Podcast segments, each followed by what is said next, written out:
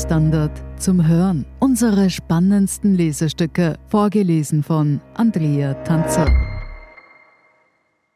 Heute Schurke oder Held von Fabian Schmidt, Scholt Wilhelm, Mussayen Al-Yusuf und Oliver Dasgupta. Der Mann, der den Lauf der österreichischen Geschichte verändert hat, arbeitet in der Gefängniswäscherei. Ansonsten ist man eingesperrt, erzählt Julian Hessenthaler.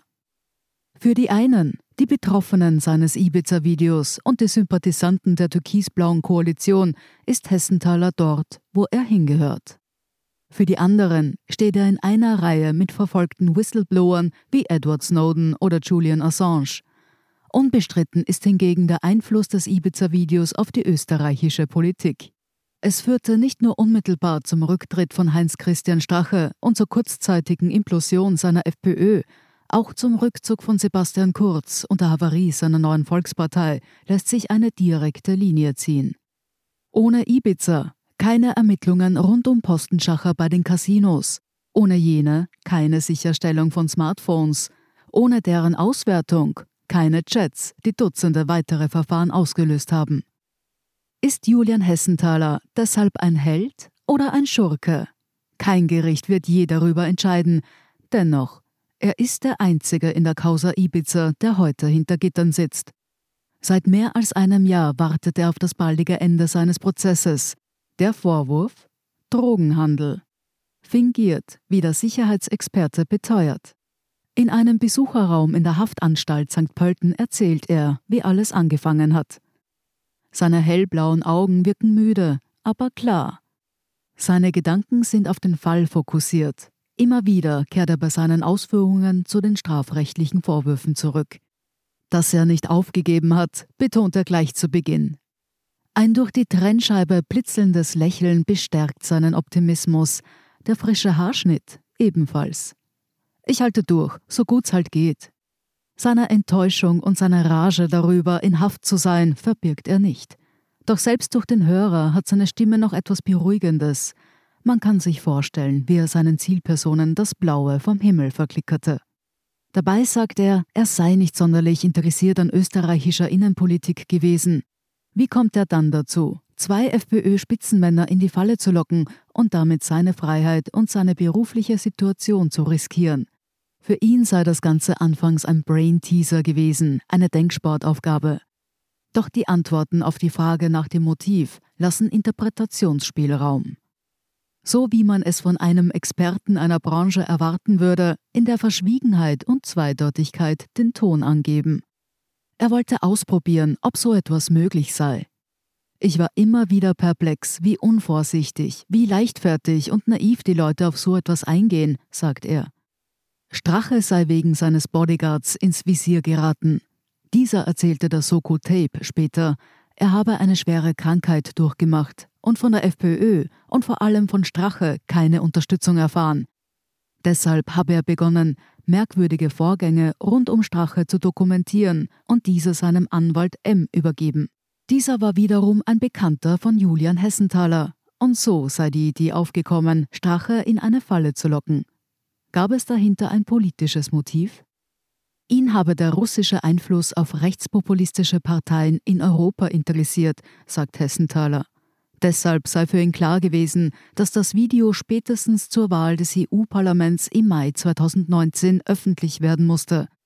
Man muss sich in Erinnerung rufen, dass damals davon ausgegangen wurde, dass sich die rechtsextremen und rechtspopulistischen Fraktionen im EU-Parlament zusammenschließen würden, sagt Hessenthaler bestimmt und klopft auf das Pult, das vor der Trennscheibe steht. Das war durchaus ein Motivator für mich.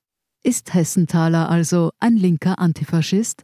Ich hätte mich nicht als klassisch links verortet, sagt er dazu. Aber mittlerweile wird es wahrscheinlich eher ins Schema passen, wenn man ehrlich ist.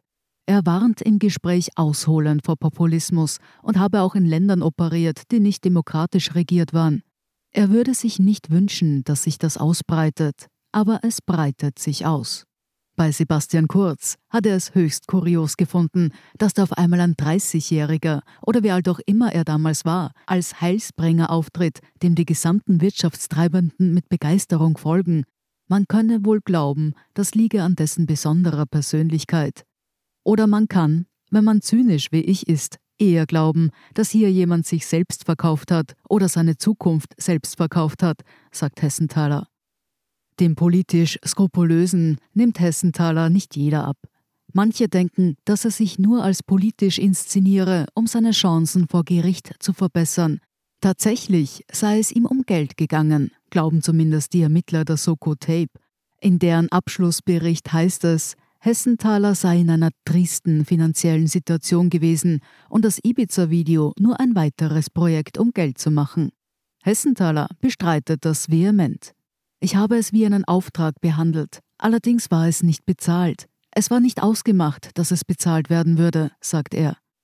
Die späteren Verkaufsversuche des Ibiza-Videos hätten vielmehr dazu gedient, den Bodyguard abzusichern, der jedoch abgesprungen war und sich wieder mit Stache arrangiert hatte. Das Material war womöglich zu heiß, seine Entstehungsgeschichte zu heikel, niemand bis an. Vertraute von Hans-Peter Haselsteiner, den Strache im Ibiza-Video von Staatsaufträgen blockieren wollte, zeigten kein Interesse am Kauf des Materials. Die SPÖ beschäftigte sich bis zum damaligen Vorsitzenden Christian Kern mit dem Angebot, ließ dann aber über ihren Parteianwalt eine Absage formulieren. Trotz umfangreicher Ermittlungen hatte die Soko Tape keine Hinweise darauf, dass bislang Unbekannte für die Veröffentlichung des Videos in der Süddeutschen Zeitung und im Spiegel gezahlt hätten. Während sich Anwalt M um diese Verkaufsgespräche gekümmert haben soll, war Hessenthaler, der auch im Gefängnis noch gut trainiert wirkt, in immer deutlicherer Sorge um seine Sicherheit. Er ließ sich schusshemmende Scheiben einbauen, die Terrasse mit NATO-Draht bestücken – für österreichische Politik habe er sich zwar nur mäßig interessiert, für Geopolitik aber umso mehr. Und das Ibiza-Video würde weit über Österreich hinauswirken, dachte Hessenthaler. Er habe irrsinnig gestresst gewirkt, sagt jemand, der ihn in den vergangenen Jahren erlebt hat, und politisch doch irre gut informiert. Julian machte auf mich den Eindruck, als ob er lieber bei den Guten ist als bei den Bösen, sagt der Bekannte, der anonym bleiben will. Hessenthaler kann jedenfalls als Kosmopolit bezeichnet werden. Über seine Biografie weiß man nur wenig. Bevor er darüber zu erzählen beginnt, fragt er noch einmal, ob man eh eine Autorisierungsabrede habe, also ob er Zitate zurückziehen könne. Kann er. Okay, gut, dann etwas mehr, sagt er. Seine Eltern seien im Prinzip in Wien ansässig, seine Mutter dann im Außendienst gewesen. Hessenthaler verbrachte seine Jugend in Japan, Indien und den USA. Relativ viel gereist, internationale Schulen. Er sei dann eine Weile in Österreich gewesen, später nach Luxemburg zu seiner Mutter gezogen und schließlich nach Deutschland gegangen, um dort seine Firma zu gründen. Womit er Geld verdient habe, beantwortet Hessenthaler kryptisch. Wir haben für Großkonzerne gearbeitet. Im Englischen wird man wahrscheinlich von Private Intelligence sprechen. Er habe jemanden kennengelernt, der in einem westlichen Nachrichtendienst recht hochrangig war, und so habe er ein Interesse für die Thematik entwickelt. Dieser Bekannte habe ihn eingesetzt für Informationsanalysen aus dem zentralasiatischen Raum hinsichtlich Netzwerkverbindungen. Teils habe er mit Behörden kooperiert. Bekannt ist in Österreich etwa eine Zusammenarbeit rund um Zigarettenschmuggel. Aber die meisten von Hessenthalers Projekten sind nicht bekannt. Ich bin jetzt nicht jemand, der in der Welt rumrennt und Jason Bourne spielen will, sagt er. Für die Staatsanwaltschaft Wien ist Hessenthaler davon ohnehin weit entfernt. Dieser hält ihn für einen Drogendealer. Seit mehr als einem Jahr sitzt er deshalb im Gefängnis, ohne Verurteilung. Der Vorwurf? Julian Hessenthaler soll zwischen 2017 und 2018 insgesamt 1,5 Kilo Kokain verkauft haben. Schon aus früheren Zeiten existiert eine Verurteilung wegen Verstößen gegen das Suchtmittelgesetz. Mit dem Ibiza-Video habe all das nichts zu tun, beteuerte die Staatsanwaltschaft am ersten Tag des Drogenprozesses. Doch so einfach ist das nicht. Mit der Veröffentlichung des Videos hat Hessenthaler vielen einflussreichen Personen und Organisationen Probleme beschert. Nicht zuletzt dem Glücksspielkonzern Novomatic. Der zahlt alle sagte Strache im Ibiza-Video. Nach einer anonymen Anzeige rund um Postenschacher bei der teilstaatlichen Casinos Austria AG, an der die Novomatic Anteile hält, startete die Wirtschafts- und Korruptionsstaatsanwaltschaft WKStA umfassende Ermittlungen. Davon betroffen war anfangs vor allem die Novomatic. Es gab mehrere Razzien an ihrem Firmensitz. Auch der Wohnort ihres Gründers, des Milliardärs Johann Graf, wurde durchsucht. Der wolle nur sagen, dass er nur 5% seines Umsatzes in Österreich mache, aber 100% Steuern zahle und dafür 80% der Scheiße hier habe. Es sei wohl der Neid, der manche motiviere, ließ Graf die Beamten laut Protokoll wissen.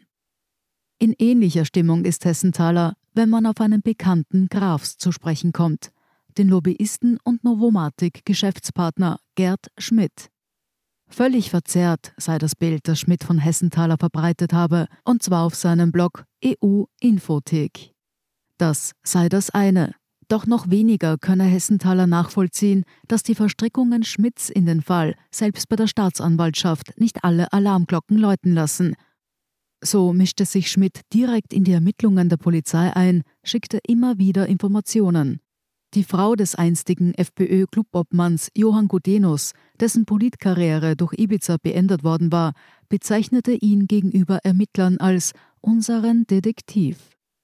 Chat-Auswertungen zeigen, dass Schmidt bis zur Veröffentlichung des Ibiza-Videos bei Gudenus und anderen FPÖ-Politikern für Änderungen in der Glücksspielgesetzgebung lobbyiert hat. Schmidt selbst bestreitet, dass sein Interesse an Hessenthaler mit den Tätigkeiten für die Novomatic zusammenhänge. Auch der Glücksspielkonzern beteuert, damit nichts zu tun zu haben. Rasch tauchte auch ein früherer Geschäftspartner von Hessenthaler in den Medien auf. Die beiden hatten sich über einen Auftrag zerstritten, waren einander Spinnefeind. Unbeeindruckt davon wurde der Mann zu einem Hauptbelastungszeugen in den Ermittlungen gegen Hessenthaler. Und diese führte ausgerechnet ein Polizist, der früher selbst in der Glücksspielbranche tätig war und sich von Strache den Rücktritt vom Rücktritt gewünscht hatte. Ehemalige freie Mitarbeiter von Hessenthaler wollten ihre Informationen zu Geld machen. 55.000 Euro überwies ihnen Gerd Schmidt für teils falsche Informationen. Später übernahm er auch ihre Anwaltskosten. Wir haben mit dem Herrn Schmidt der zumindest der Ermöglicher dieser Vorwürfe ist, jemanden, der mit der Familie Gudenus und mit der Novomatic offenbar sehr eng verbunden ist, auf berufliche Art und Weise, wo es auch einige Anhaltspunkte gibt, die komplett ignoriert werden, sagt Hessenthaler dazu. Während es in der WKSDA rumorte, weil man dort mit der Arbeit der Soko Tape nicht zufrieden war, lobte die Staatsanwaltschaft Wien, die gegen Hessenthaler ermittelt, deren Arbeit in höchsten Tönen. In die Suche nach dem Ibiza-Produzenten wurden viele Ressourcen gesteckt. Es erstaunt mich wenig, wenn ich höre, dass ein Großteil der Soko damit beschäftigt war, mir sinnlos hinterherzurennen, statt einfach einen Brief zu schreiben und zu fragen, ob ich nicht bereit wäre für eine Einvernahme im Rechtshilfeweg, was ich durchaus gewesen wäre, sagt Hessenthaler dazu. Tatsächlich dauert es vom Erscheinen des Ibiza-Videos noch anderthalb Jahre, bis Hessenthaler in Deutschland verhaftet wird. Die Auslieferung nach Österreich erfolgte nur unter der Bedingung, dass er nicht wegen Vorwürfe in Zusammenhang mit dem Ibiza-Video verfolgt werden darf. Im Herbst 2021 beginnt dann endlich der Drogenprozess gegen Hessenthaler. Offen ist, wie viel eigentlich von den Vorwürfen der Staatsanwaltschaft übrig bleibt, denn bisher wirkten die beiden Hauptbelastungszeugen eher unglaubwürdig. Während der vier bisherigen Prozesstage widersprachen sie sich immer wieder – auch zuvor hatten sie ihre Aussagen gegenüber Ermittlern immer wieder abgeändert.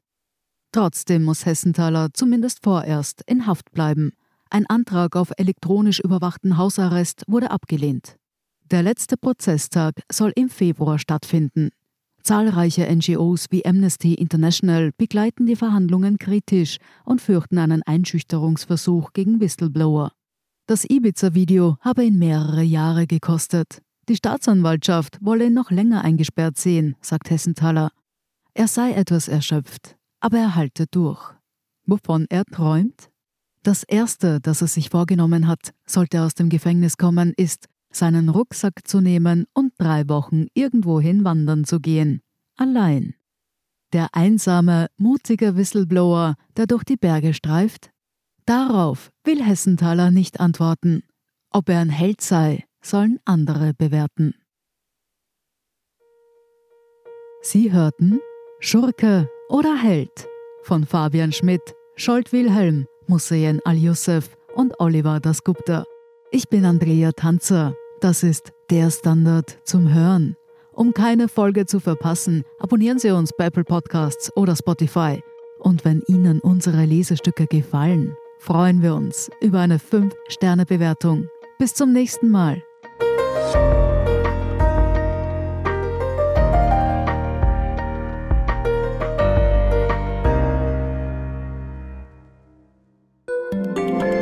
Job mit mehr Verantwortung wäre super.